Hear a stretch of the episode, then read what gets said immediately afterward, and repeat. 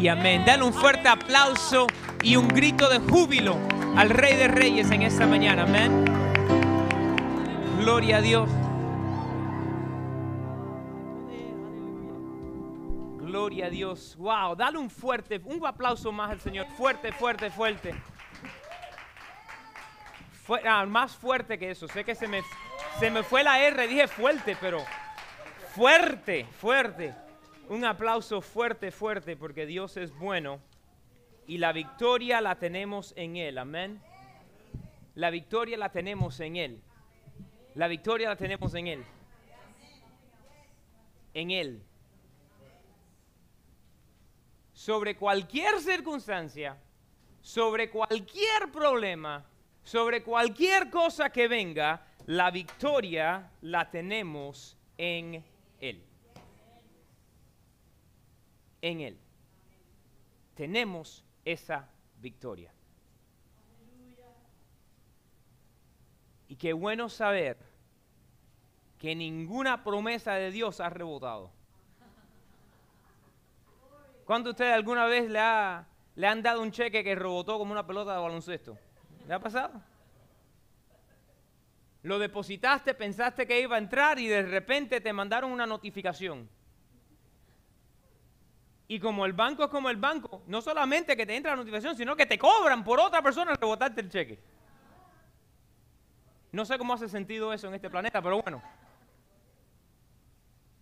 Pero Dios nunca ha rebotado una promesa y nunca lo hará tampoco. Y sabemos que sus promesas son sí y amén. Y Él está con nosotros. Estará con nosotros. Y siempre estará con nosotros. Un aplauso más al Señor esta mañana. Amén. Gloria a Dios. Yo como que creo que una de mis hojas se me voló. Porque me falta, pero bueno.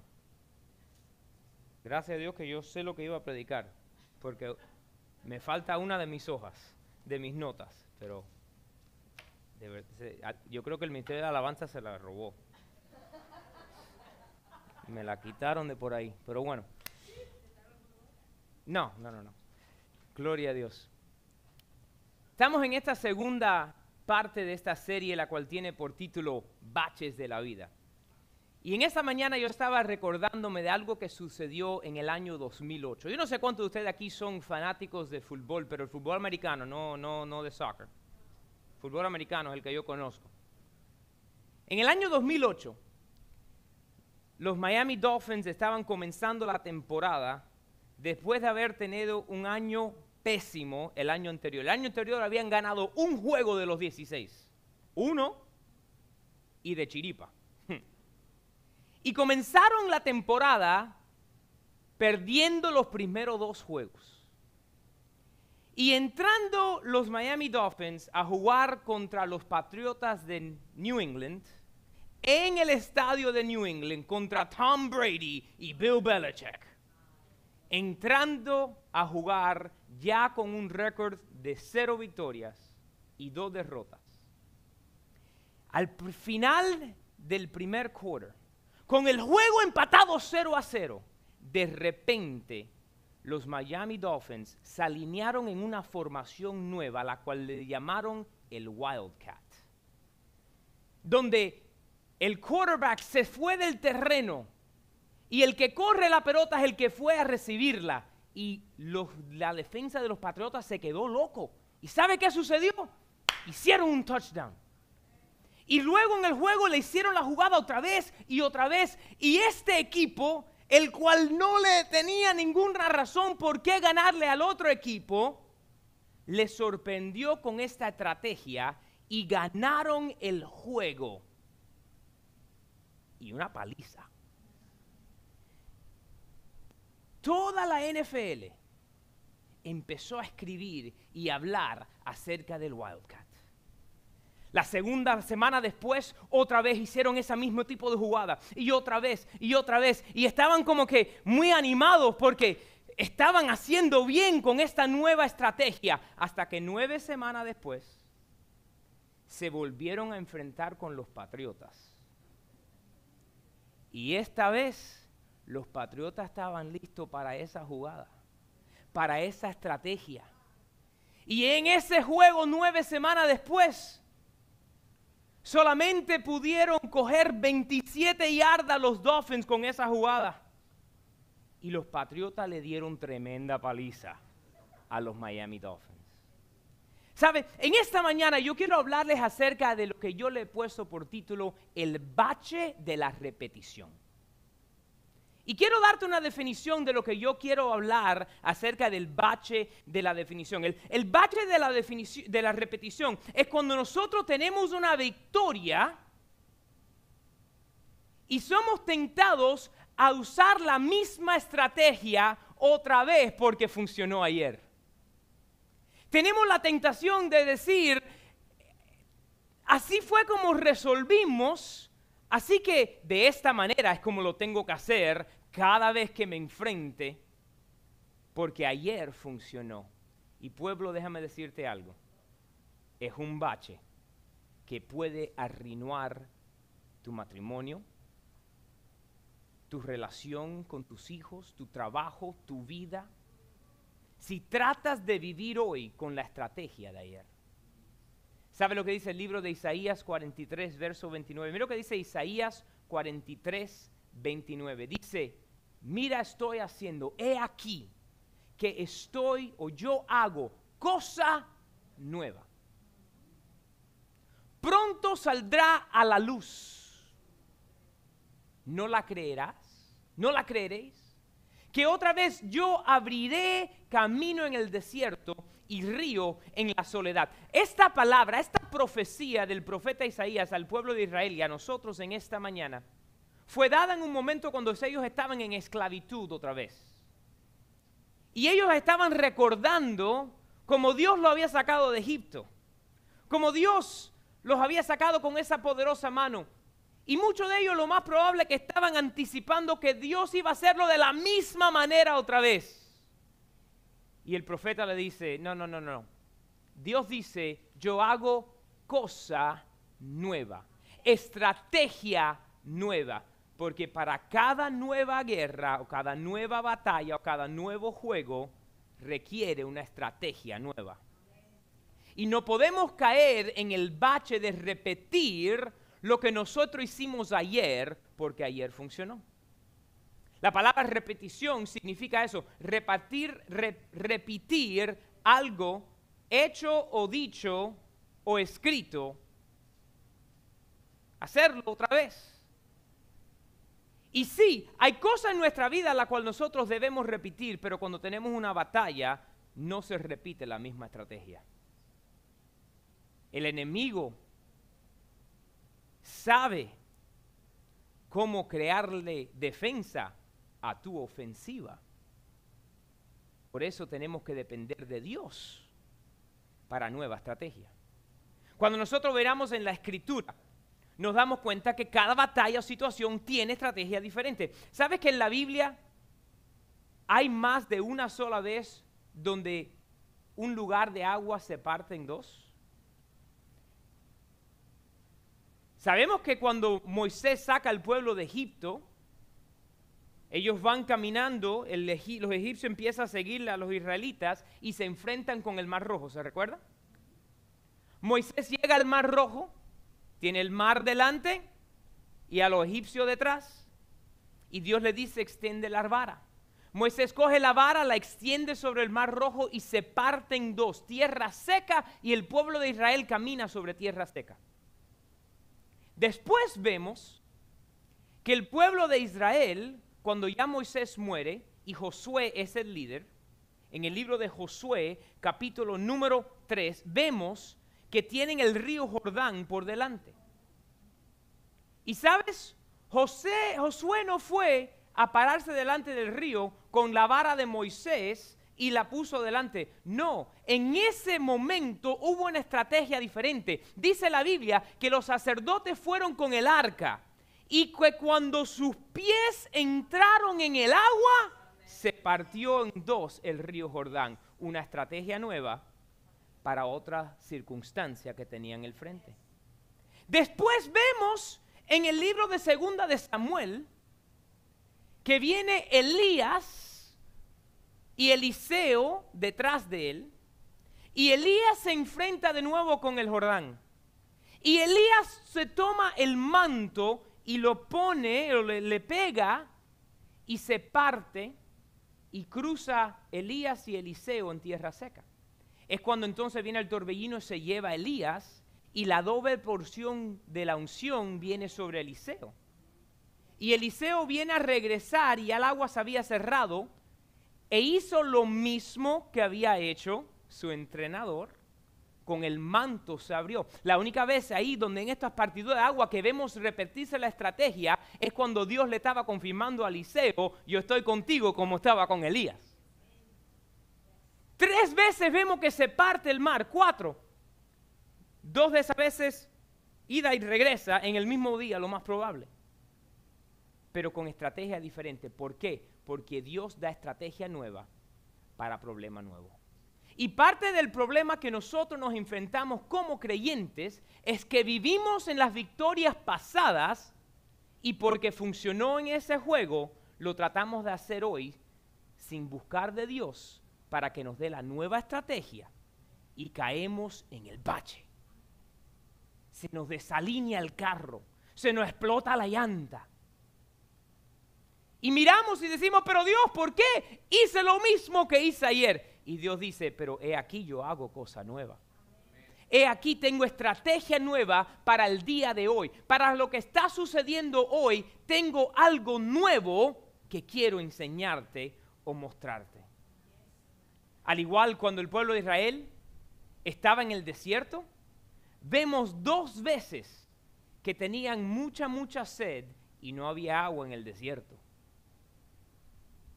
Y vemos que la primera vez Dios le dice a Moisés, coge la vara y pégale a la peña, a la roca. Viene Moisés y coge la vara y le pega y de la roca fluye agua y todo el mundo toma agua, todo el mundo se sacia de agua, todos los animales toman agua. ¡Qué victoria!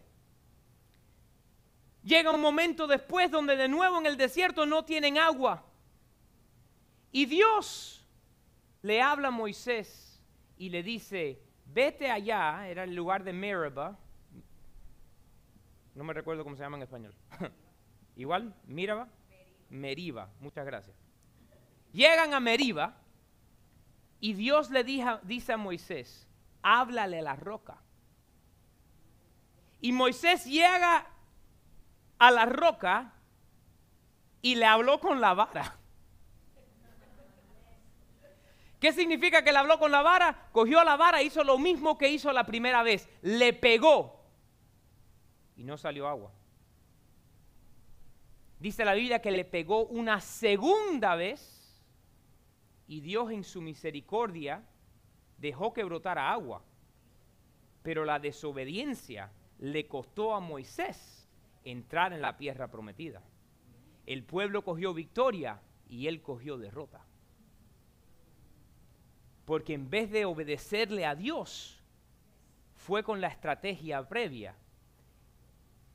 Por haber estado enojado, por haber estado de mal humor, porque estaba cansado de que los israelitas dijeran que las cosas estaban mejor en Egipto.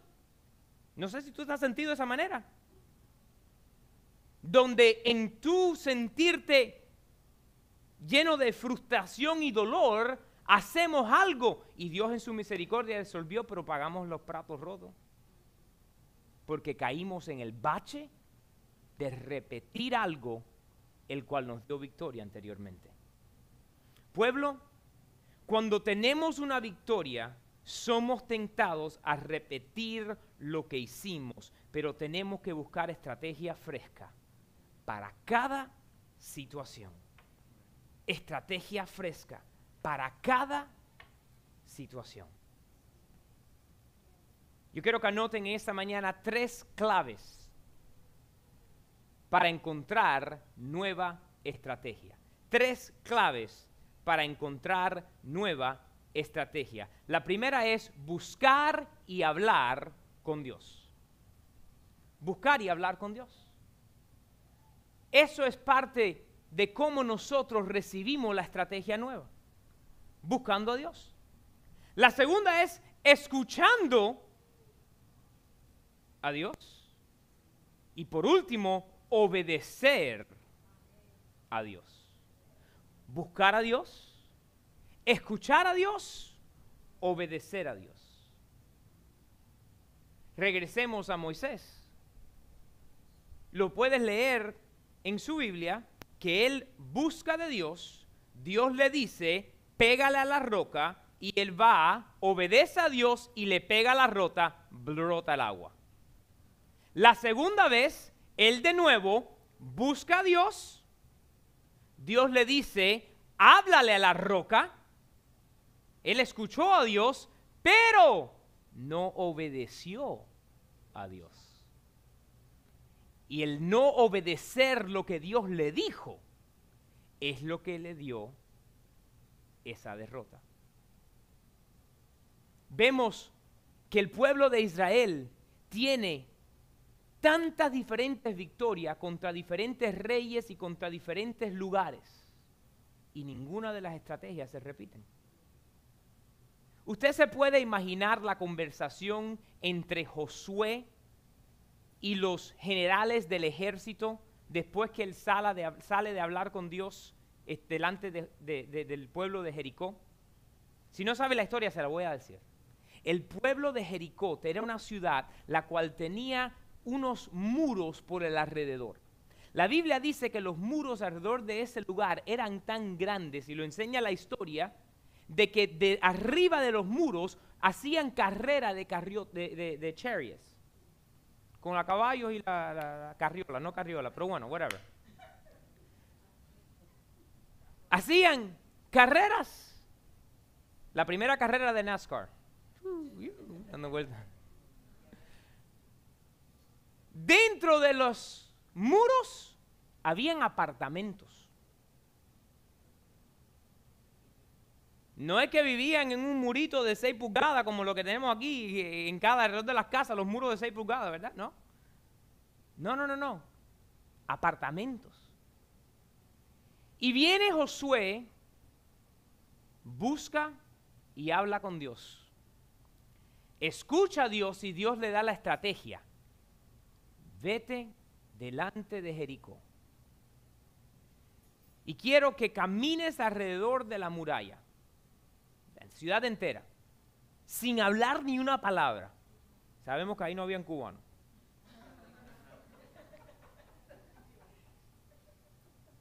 Y cuando terminaron de dar la vuelta, dijeron, vamos de nuevo al, al campamento le dice, vamos a hacer eso por siete días.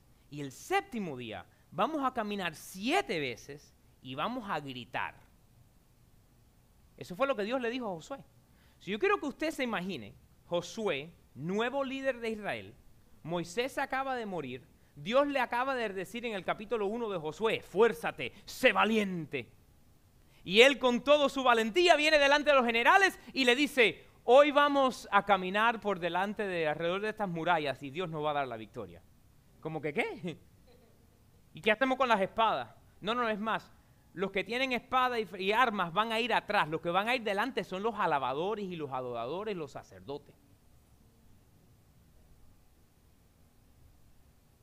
Buscó a Dios, escuchó a Dios pero más de todo obedeció a Dios. ¿Y sabe qué sucedió cuando gritaron después de la séptima vuelta en el séptimo día? Las murallas cayeron. El único lugar que no cayó fue el apartamento de Raab, la ramera, la cual Dios había usado para salvarle la vida a los espías que entraron a la tierra para espiar. Entonces, yo me imagino, esto no lo dice la Biblia, pero como yo conozco cómo, funcionan los humanos, porque soy humano, yo me imagino que la próxima ciudad se reunieron otra vez Josué con los generales y los generales dijeron, ok, estamos a día lunes, mañana es martes, vamos a salir a caminar una vez alrededor de esa ciudad. Y Josué le dijo, no, no, no, espérate, ya yo fui a hablar con Dios y escuché a Dios y esta vez Dios me dijo que lo que íbamos a hacer era blank. Pero Josué, ¿por qué? Mira las murallas de Jericó como cayeron. Tuvimos victoria caminando con los alabadores. ¿Por qué vamos a cambiar la estrategia ahora? Porque esta batalla es diferente y la estrategia tiene que ser diferente. Tenemos que buscar a Dios, escuchar a Dios y entonces obedecer a Dios para no caer en el bache de repetir porque ayer tuvimos victoria con esa estrategia.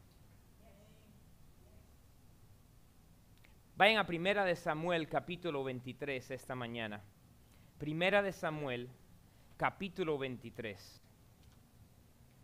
Aquí vemos cuando David, antes de ser el rey, dice el verso número uno, dieron aviso a David diciendo, he aquí que los filisteos combaten a Keila y roban las eras Mira aquí lo que dice. Y David consultó a Jehová diciendo, ¿iré a atacar a los filisteos? Y Jehová respondió a David, ve, ataca a los filisteos y libra a Keila. ¿Qué hizo David? Consultó a Jehová, escuchó a Jehová. Entonces en el verso 3 dice que los que estaban con David le dijeron, he aquí que nosotros aquí en Judá estamos con miedo. ¿Cuánto más si fuéramos a Keila contra el ejército de los filisteos? Entonces mira lo que hace David. Entonces David volvió a consultar a Jehová y Jehová le respondió y dijo, levántate, descienda a Keila, pues yo entregaré en tus manos a los filisteos. Déjame decirte algo. David no fue a Keila con piedras y un slingshot. ¿Qué significa eso? Él no fue contra Keila como contra fue, cuando fue contra Goliat. Fue diferente. Fue con un grupo de 600 hombres. Y mira lo que sucede en el verso 5. Obedeció. Fue pues David con sus hombres a Keila y peleó contra los filisteos. Y se llevó sus ganados y les causó una gran derrota y libró David a los de Keila. Y aconteció que cuando Abiatar, hijo de Amelec, huyó siguiendo a David a Keila, descendió con el efod en su mano. Y fue dado aviso a Saúl que David había venido a Keila. Entonces dijo Saúl, Dios lo ha entregado en mis manos pues se ha encerrado entrando a la ciudad, en ciudad con puertas y cerraduras. Y convocó Saúl a todo el pueblo a la batalla para descender a Keira y poner sitio a David y a sus hombres. Batalla nueva. Acaba de David derrotar a los filisteos y liberar a este pueblo. Y se entera David que por ahí viene Saúl y las tropas para prenderlo a él Y mira lo que hace David. Mas entendiendo David que Saúl ideaba el mal contra él, dijo a Abiatar el sacerdote, tráele efod. Y dijo David, Jehová Dios de Israel, tu siervo tiene entendido que Saúl trata de venir contra Keila a destruir la ciudad por mi causa. ¿Me entregarán los vecinos de Keila en sus manos? ¿Descenderá Saúl como ha oído tu siervo? Jehová Dios de Israel, te ruego que lo declares a tu siervo. Y Jehová dijo, sí, descenderá. David busca a Dios y le pregunta, ¿es verdad que viene Saúl? Dios le dice, sí, viene Saúl. David no paró ahí. Él pudo haber parado ahí y dicho, bueno, si Dios me trajo aquí para derrotar a los filisteos, cuando venga Saúl lo derrotaré también. Pero mira lo que continúa hablando Dios con David. Verso 12. Dijo luego David, me entregarán los vecinos de Keila a mí y a mis hombres en manos de Saúl. Y Jehová respondió, os entregarán. Y esto aquí la parte importante, verso número 13. David entonces se levantó con sus hombres, que eran como 600, y salieron de Keila y anduvieron de un lugar a otro. Y vino Saúl la nueva que vino a Saúl la nueva de que David se había escapado de Keila y desistió el salir. ¿Cuál es la parte importante? cuando se enteró que venía una batalla diferente y Dios le dijo, sí, ellos te van a entregar, David no trató de hacer guerra, David dijo, obedeceré al Señor, me levantaré con mis hombres y nos iremos a otro sitio. Estrategia diferente para una batalla diferente.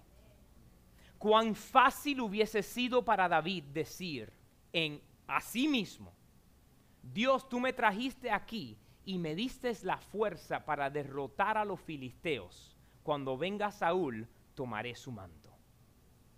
Pero él no se confió en la victoria de hace unas horas, sino que de nuevo buscó al Señor, escuchó al Señor y obedeció. Por eso, en ese momento, él no muere, sino que sigue adelante hasta el momento del cumplimiento de ser puesto como rey de Israel. Pero si hubiese caído en ese bache de repetir lo que funcionó anteriormente, la historia hubiese sido diferente.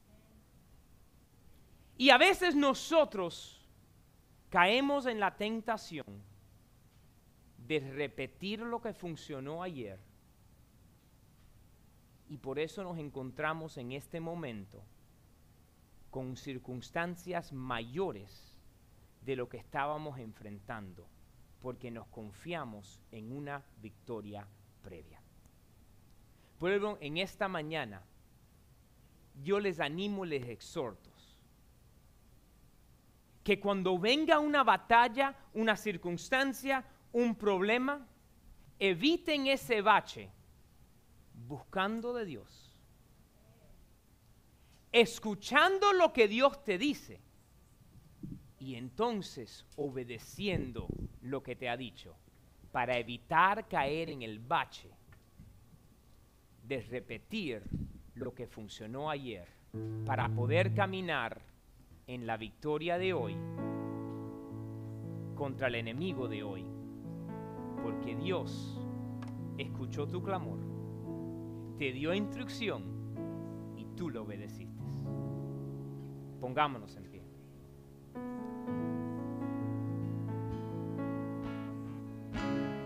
Señor, en esta mañana te damos gracias porque aun si hemos caído en una derrota por haber caído en el bache de repetir algo previo, sabemos que tú vienes y llenas el bache. Que tú sanas y restauras lo que ha sido roto en nosotros. Pero Señor, en esta mañana te pedimos la fuerza para seguir estos pasos cuando se nos enfrente un problema. Señor, que busquemos de ti. Más de buscar de ti, que te escuchemos y sobre todo que obedezcamos lo que tú nos dices. Porque sabemos, Señor, que tú estás haciendo cosa nueva. Sabemos, Señor, que tú estás obrando. Y sabemos que en la batalla de hoy nos dará la estrategia nueva. En el nombre de Jesús. En esta mañana, con todo rostro inclinado y todo ojo cerrado, si tú nunca te has rendido a Jesús de Nazaret, Él es el que llena estos baches en tu vida. Él es el que trae salvación y restauración. Y si en esta mañana si estás aquí en persona o mirando en la internet, tú dices, yo quiero rendirme a Jesús. Yo quiero que simplemente digas esta oración conmigo en esta mañana creyéndolo en tu corazón. Pastor, tan simple sí. Dice la Biblia que de tal manera amó Dios al mundo que Dios su único Hijo para que todo aquel que en él crea no se pierda, mas tenga vida eterna. Y dice en el libro de Romanos que si tú confiesas con tu boca lo que crees en tu corazón serás salvo. Así que en esta mañana si tú quieres entregarle tu vida a Él, simplemente tienes que creer y confesar lo que crees. Y di conmigo en esta mañana, Señor, soy pecador. Por mi cuenta, no puedo llegar a ti. Pero yo reconozco que Jesús es tu Hijo, que Él vino a la tierra, vivió una vida perfecta, murió en la cruz y resucitó de los muertos para pagar el precio de mi pecado. Y hoy le pido a Jesús que venga a vivir en mi corazón, que anote mi nombre en el libro de la vida. Y de ahora en adelante, Señor, yo soy tuyo y tú eres mío. En el nombre de Jesús.